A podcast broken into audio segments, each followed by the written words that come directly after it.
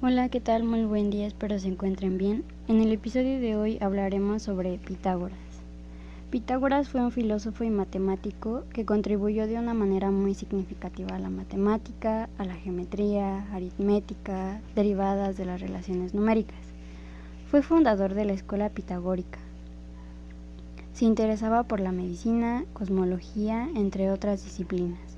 Pero antes, ¿alguien sabe qué es la filosofía y sus orígenes? Bueno, lo explicaremos muy brevemente. La filosofía se ha preguntado por el ser, por el conocimiento, por la historia, por el hombre, por la verdad, por la justicia, por una sociedad justa, por la existencia de Dios, pero ¿qué es la filosofía? La filosofía es el estudio de variedad de problemas fundamentales acerca de cuestiones como la existencia, el conocimiento, la verdad, la moral y la belleza, la mente y el lenguaje. Esa solo fue una introducción a lo que es la filosofía y un poco de la biografía de Pitágoras. Ahora nos adentraremos un poco a lo que pensaba, a sus pensamientos y al objeto formal de la lógica. Pitágoras pensaba que el uno es un ser que había sido creado en armonía, en el cual es fuego y el espíritu se movía en libertad. Este espíritu se movía con libertad, era indivisible y no, y no manifiesto. Tenía un pensamiento creador.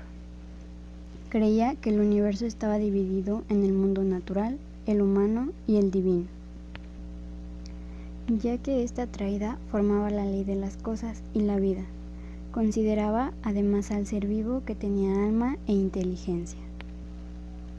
Ahora le daremos un pequeño giro al tema.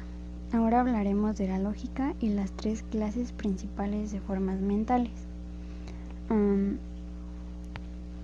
las cuales son el concepto o idea, el juicio y el raciocinio.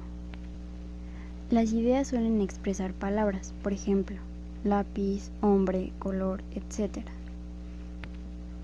Los juicios se expresan por medio de oraciones completas y los raciocinios están compuestos de juicios. Damos por culminado este capítulo y espero les haya servido de algo y haya sido de su gran interés. Cuídense.